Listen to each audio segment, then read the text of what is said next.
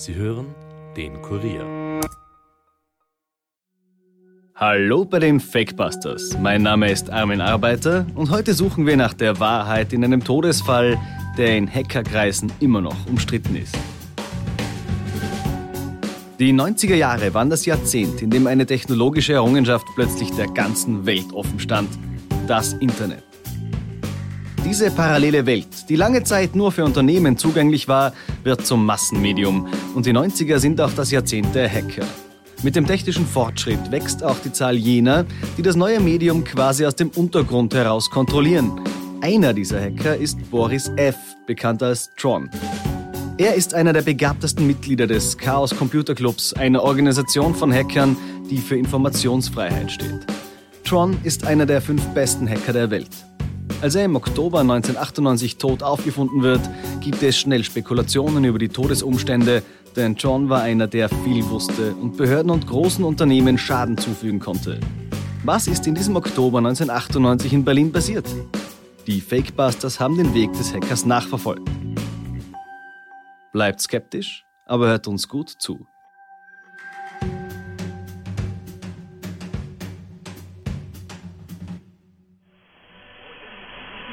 Anerkanntes Computergenie erhängt in Britz gefunden. Ein mysteriöser Todesfall beschäftigt die dritte Mordkommission. Am 22. Oktober war der bereits seit Tagen vermisste Boris F. aus Neukölln tot in einem Park gefunden worden. Das vorläufige Obduktionsergebnis deutet auf Selbstmord hin. Nach Informationen der Berliner Morgenpost wurde der Tote an einem Baum hängend gefunden. Der 26-Jährige hatte in diesem Jahr sein Informatikstudium abgeschlossen, galt als Spezialist für Verschlüsselungstechniken. Hinweise zum Aufenthalt von Boris F. zwischen 17. und 22. Oktober an die Kripo.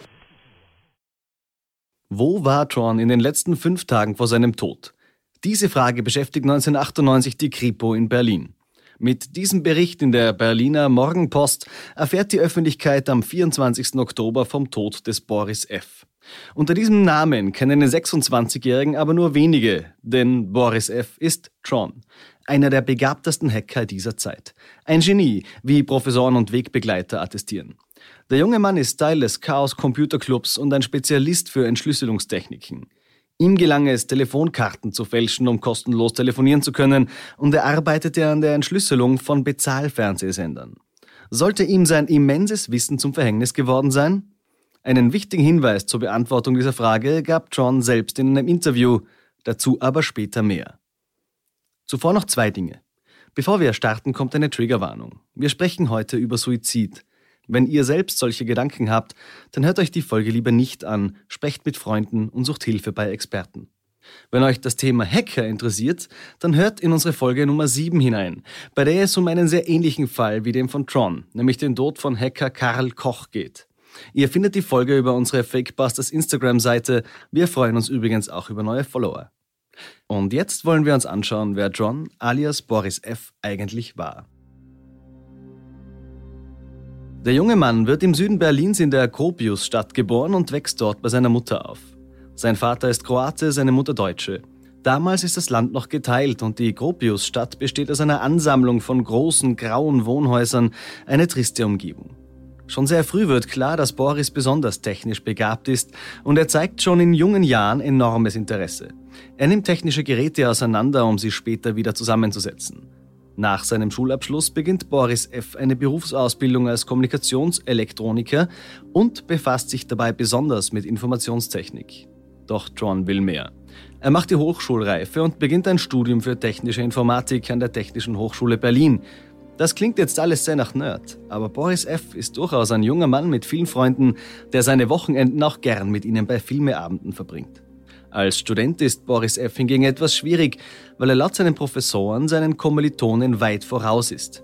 Er arbeitet intuitiv und hat ungewöhnliche Lösungsvorschläge. Man bemerkt darin schnell sein außerordentliches Talent. Das nutzt der junge Mann aber nicht aus. Im Gegenteil, er will mit seinem Wissen kein Geld verdienen, sondern es der Allgemeinheit zur Verfügung stellen. Es gelingt ihm etwa, das System für Telefonkarten zu knacken. Die waren ja damals nötig, um in Telefonzellen Anrufe machen zu können. Er stellt sein Wissen frei zur Verfügung, arbeitet zum Beispiel auch daran, bezahlte Fernsehsender gratis empfangen zu können. In seiner Diplomarbeit beschäftigt er sich mit dem sogenannten Kryptophon, ein Telefon mit integrierter Verschlüsselung und damit abhörsicher. Damals eine technische Errungenschaft, die vor allem Geheimdienste interessiert. Er entwickelt das Gerät aber nicht für sie, sondern so, dass es auch für Hobbybastler günstig herzustellen ist. John ist damals Mitglied des Chaos Computer Clubs, einer NGO und Organisation von Hackern, die sich mit Computersicherheit beschäftigt. Gegründet im Jahr 1981 ist der CCC immer noch aktiv und hält jedes Jahr den Chaos Communications Congress ab. Ein Jahr vor seinem Tod wird John auf einem ähnlichen Event in den Niederlanden interviewt und ist besorgt darüber, wie Behörden sich für die Hackerszene interessieren. Hier ein Auszug aus dem Interview. Also meine Hauptmotivation hierher zu kommen war, ein paar Leute zu treffen, die ich schon seit drei, vier, fünf Jahren kenne, aber nur durchs Telefon oder durchs Internet, die ich noch nie persönlich gesehen habe. Das ist einfach besser für den Austausch. Das macht irgendwie einen ganz anderen Eindruck danach, denn wenn man sich mal gesehen hat persönlich, dann geht der Informationsaustausch nachher auch viel besser ab. Einerseits finde ich die Stimmung und irgendwie die Leute hier recht gut. Andererseits, wie ich schon gesagt habe, dass hier staatliche Organisationen, Behörden und sogar Geheimdienste sich hier so derart breit machen und in ihren dubiosen Methoden hier versuchen, alles Mögliche an Leuten aufzudecken, zu auszuspionieren, ist eine Riesensauerei. Da sollte irgendwie besser darauf beachtet werden. Stört es irgendwie die Veranstaltung deiner Meinung nach? Jetzt, ja, ja es, es hat die Veranstaltung gestern gar unterbrochen. Ich hatte gestern den Workshop gemacht mit Chipkarten und Mikrocontrollern. Und äh, wir haben eine kurze Pause eingelegt, weil der Projektor weggegeben musste. Und dann fingen die wirklich an, die Leute persönliche Fragen zu stellen, andere Leute über mich auszuquetschen. Jetzt nicht über die Technik. Das ist ja der Sinn der Sache, dass man sich ja mit technischen Sachen austauscht. Und dann habe ich von anderen vom Chaos-Club mitbekommen, die schon Probleme mit den gleichen Leuten hatten, dass die wirklich von staatlichen Organisationen kommen und nichts Besseres zu tun haben, als Hacker in ihre Datenbank zu sammeln. Und das hat die wirklich die Veranstaltung nicht nur gestört, das hat sie gestern unterbrochen. Ja, und, und heute habe ich auch keine Geräte, keine Chipkarten, nichts mehr bei mir, weil äh, es einfach zu heiß wird. Ja, ich, ich habe schon Ärger in Deutschland gehabt. Ich dachte nun hier in Holland, ein Land weiter, kann man vielleicht mal ein bisschen mal sich auslassen. Mir geht es ja nur wirklich darum, mit Leuten Informationen auszutauschen. Mich hat schon von Anfang an her gewundert, warum die Leute mir eigentlich nur das sagen, was sowieso schon jeder weiß. Ja, jetzt weiß ich's. Es ist zu viel staatliches Material hier. Dubiose Methoden, Geheimdienste.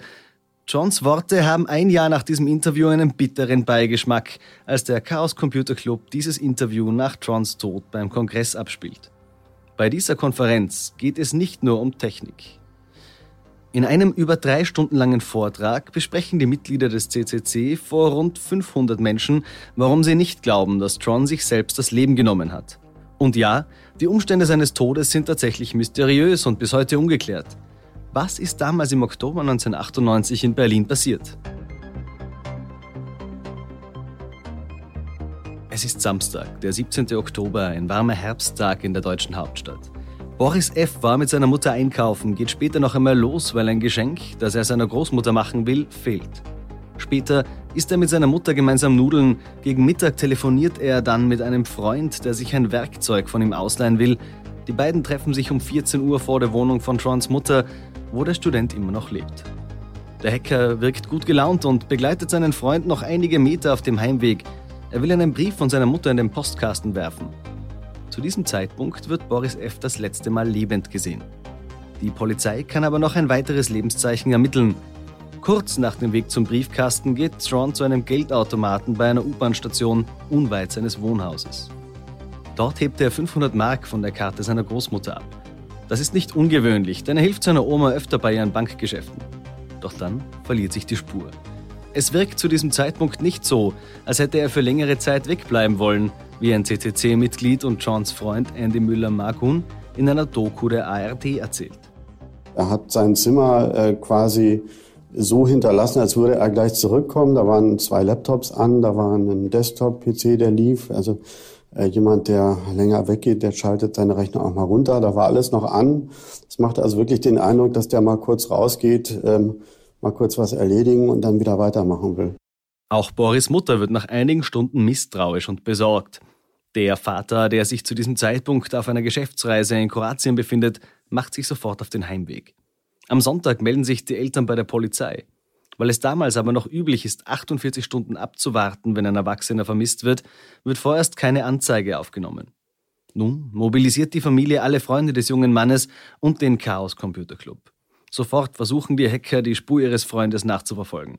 Johns Handy klingelt noch bis Sonntag 23 Uhr, doch die Mobilfunkanbieter geben die Daten nicht heraus. Die Polizei fordert das auch nicht an. Nur auf Drängen des CCC werden die Daten zumindest gespeichert. Erst am Montag nimmt die Polizei dann eine Vermisstenanzeige auf und spricht mit Trons Umfeld. Die Freunde machen die Ermittler sofort auf die außergewöhnliche Situation von Boris F. aufmerksam, wie Müller-Magun bei dem CCC-Kongress im Dezember 98 schildert. Er war damals bei dem Gespräch mit der Polizei dabei. Wir haben denen also erklärt, das gibt's alle schriftlich, dass er auf dem Gebiet des Chipkartenhackings doch eher einer der fünf bis zehn Leute war, die es überhaupt in Deutschland gibt, die da nennenswerte Erkenntnisse haben und dass wir es für außerordentlich wahrscheinlich halten, dass er aufgrund seiner Fähigkeiten von der einen oder anderen Seite eben aus dem Verkehr gezogen wurde. Diese polizeiliche Aussage sozusagen, beziehungsweise dieses Gespräch mit einer Polizei, formal gesehen ist das keine äh, aufgenommen. Also das ist nur ein Gedächtnisprotokoll, die Aussage niedergeschrieben. Hat nun allerdings nicht dazu geführt, dass es eben ein Ermittlungsverfahren gegen Unbekannt wegen Verdachts auf ja, Straftaten gegen das Leben zu Ungunsten des Verschwundenen gab, sondern hat zur Einleitung eines Ermittlungsverfahrens gegen Tron selbst geführt, wegen Verdachts auf Computerkriminalität. Äh, darüber haben wir hier auf dem letzten Kongress schon ein bisschen äh, diskutiert mit der teilweise anwesenden Polizei. Und dieses Ermittlungsverfahren hat dann eben zu einer entsprechenden Hausdurchsuchung äh, im Haushalt von ihm geführt und zu einer Beschlagnahme. Ich habe letztes Jahr gesagt, der Computer. Ich sage jetzt etwas präziser von Computern, weil ähm, ich selbst war in einem Zimmer aufgrund sicherlich nachvollziehbarer Empfindlichkeiten der Eltern äh, nicht äh, unmittelbar äh, jeden Tag, um nicht zu sagen, über einen längeren Zeitraum erstmal nicht drin. Und als ich dann irgendwann drin war, ist mir aufgefallen, dass da noch einiges da ist. Ich dachte damals, die hätten alle Computer mitgenommen. Es stellte sich aber heraus, dass die äh, Beschlagnahme wohl eher sehr zielgerichtet von zweien der Computer stattfand und zwei weitere, die auch Festplatten und alles enthielten, noch da waren. Am Mittwoch haben wir dann als Club einen befreundeten Anwalt angerufen, der wiederum einen Staatsanwalt angerufen hat, der gesagt hat, es gibt da ein Problem, da ist einer weg und so fort. Äh, der Staatsanwalt wollte allerdings, als er den Namen CCC gehört hat, äh, sich nicht zu einem Gespräch mit uns zusammenfinden. Es gibt also Ermittlungen gegen John und keine, um ihn zu finden. Mittlerweile ist er seit fünf Tagen verschwunden. Spaziergänger finden seine Leiche schließlich am 22. Oktober. Er hängt an einem Gürtel in einem kleinen Park in Berlin. Der Ort befindet sich in der Nähe vom Platz, wo er sich zuletzt aufgehalten haben dürfte. Seine Füße berühren noch den Boden. Er trägt die 500 Mark, die er für seine Großmutter abgehoben hat, und auch sein Handy bei sich. Spuren von anderen Personen kann die Polizei am Fundort nicht sicherstellen. Laut seinen Handydaten kann nachvollzogen werden, dass sich Boris F. nicht mehr aus der Gropiusstadt entfernte. Dass er fünf Tage erhängt mitten in der Hauptstadt an einem Baum unentdeckt blieb, ist aber auch kaum vorstellbar. Bei der Obduktion werden keine Spuren von äußerer Gewalteinwirkung gefunden. Auch Hinweise auf Drogen oder Betäubungsmittel gibt es keine. Es sieht fast so aus, als wäre John direkt nach der Geldbehebung in den Park gegangen und hätte sich erhängt, ohne einen Abschiedsbrief zu hinterlassen, ohne irgendwelche anderen Hinweise, wie Müller-Markhun sagt. Der Gedanke, äh, dass er sich das Leben genommen hat, der war überhaupt nicht da. Null, muss ich sagen. Bis heute nicht, weil er weder so eine Form von Depressionen oder depressiver Persönlichkeit hatte, noch passte es zur ganzen Situation. Er hatte sein Studium gerade fertig, er hatte ein sehr gutes Studienergebnis, er hatte mehrere Jobangebote, er befand sich in Verhandlungen, wo er arbeiten wollte. Das war nicht so, dass er da in einer Problemsituation war. Keine großen Probleme und gerade mit dem Studium fertig. Warum sollte sich der junge Mann das Leben nehmen? Viele Firmen zeigen zu diesem Zeitpunkt Interesse, den talentierten Hacker anzustellen, und in diesem Zusammenhang wirkt eine Zeugenaussage interessant. Boris F. soll am Tag seines Verschwindens nämlich noch in der Nähe des späteren Fundorts gesehen worden sein, in Begleitung von zwei Männern. Die drei sollen sich in einem Restaurant drei Bier bestellt haben. Das ist insofern komisch, als dass Freunde von Tron sagen, dass er nie Alkohol getrunken habe. Ein Kellner gibt später an, dass er von seinem Bier tatsächlich nicht getrunken haben soll. Ist es also wirklich John, der von den Zeugen gesehen wurde? Genaue Personenbeschreibungen der Männer kann in dem Lokal keiner machen. Doch wer waren diese Männer? Agenten? Vertreter eines Unternehmens? Eine Antwort auf diese Frage gab es nie. Bis hier könnten die Fakten tatsächlich dafür sprechen, dass es Selbstmord war. Vielleicht hatte Boris doch Depressionen, vielleicht wollte er sich einfach das Leben nehmen und hinterließ eben keinen Abschiedsbrief. Vielleicht ist es einfach Zufall, dass er fünf Tage nicht gefunden wurde, obwohl er mitten in der Stadt in einem Baum hing. Fremdeinwirkung konnte keine festgestellt werden und auch Betäubungsmittel fanden sich keine in seinem Blut. Würde die Geschichte hier enden, könnte das das Fazit sein.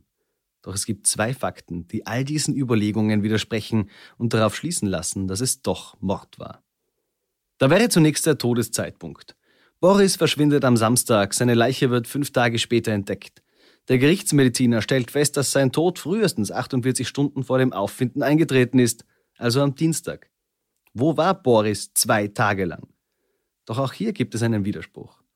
Im Magen des Toten werden bei der Obduktion unverdaute Reste von Nudeln gefunden, genau die, die er am Samstagmittag mit seiner Mutter gegessen hatte. Das würde bedeuten, dass er kurz nach seinem Verschwinden am Samstag gestorben ist. Aber wie kann das sein? War seine Leiche irgendwo gekühlt gelagert worden, sodass der Todeszeitpunkt später schlecht festzustellen war? Was hätte das für einen Sinn ergeben sollen? Oder wurden bei der Obduktion Fehler gemacht? Ein weiteres Indiz wirft Fragen auf, nämlich der Gürtel, mit dem sich Boris F. erhängt hat. Die Gebrauchsspuren zeigen eindeutig, welches Gürtelloch beim Tragen ständig benutzt wurde. Das macht den Gürtel aber knapp 30 cm zu groß für den schlanken Boris F. Auch seine Eltern bestätigen, dass das nicht der Gürtel ihres Sohnes ist. Wem gehört er? Die Theorie vieler Freunde von Boris F. ist die, dass er von den Männern vielleicht dazu gedrängt wurde, sich zu erhängen. Andere, die eher zur Riege der Verschwörungstheoretiker gezählt werden können, glauben wiederum, dass die Behörden hinter dem Tod stecken und daher die Ermittlungen absichtlich vernachlässigt wurden. Denn obwohl es so viele Ungereimtheiten gibt, wird der Fall bei der Berliner Mordkommission als Selbstmord eingestuft und abgeschlossen. Für viele Freunde und Mitglieder des CCC ist das frustrierend.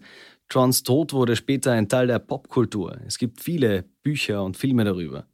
Im Jahr 2006 schaffte es der Fall noch einmal in die Medien. Johns Eltern und Mitglieder des CCC kämpften gegen einen großen Gegner, nämlich Wikipedia. Dort war Johns bürgerlicher Name veröffentlicht worden, wogegen sich Familie und Freunde wehrten. John hätte seinen bürgerlichen Namen selbst nie veröffentlicht, war das Argument. Das Recht daran ging nach seinem Tod an die Familie über, weswegen die wollte, dass Wikipedia ihn löscht. Vergebens. Der Chaos Computer Club wollte damals nicht in die Debatte mit hineingezogen werden, obwohl einige Mitglieder aktiv für Johns Familie kämpften. Das Thema Tron ist im CCC auch heute noch eine Art Tabu und leider konnten die Fakebusters deshalb niemanden finden, der sich dazu äußern wollte. Bei dem Versuch, jemanden zu erreichen, wurde aber klar, dass wohl viele Mitglieder immer noch nicht an einen Selbstmord glauben. Fassen wir noch einmal zusammen. Boris F. war ein Genie, zählte zu den weltweit fünf besten Hackern der damaligen Zeit. Dass er sich ohne Vorzeichen das Leben nimmt, ist für viele bis heute unverständlich und der Fall kann deshalb nicht ruhen.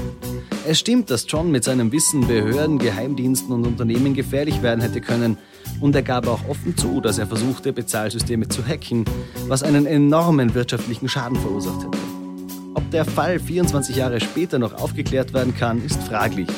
Die Fakebusters kommen heute aber zu dem Schluss, dass hinter dieser Theorie mehr steckt, als hinter so manch anderer, die wir hier schon besprochen haben.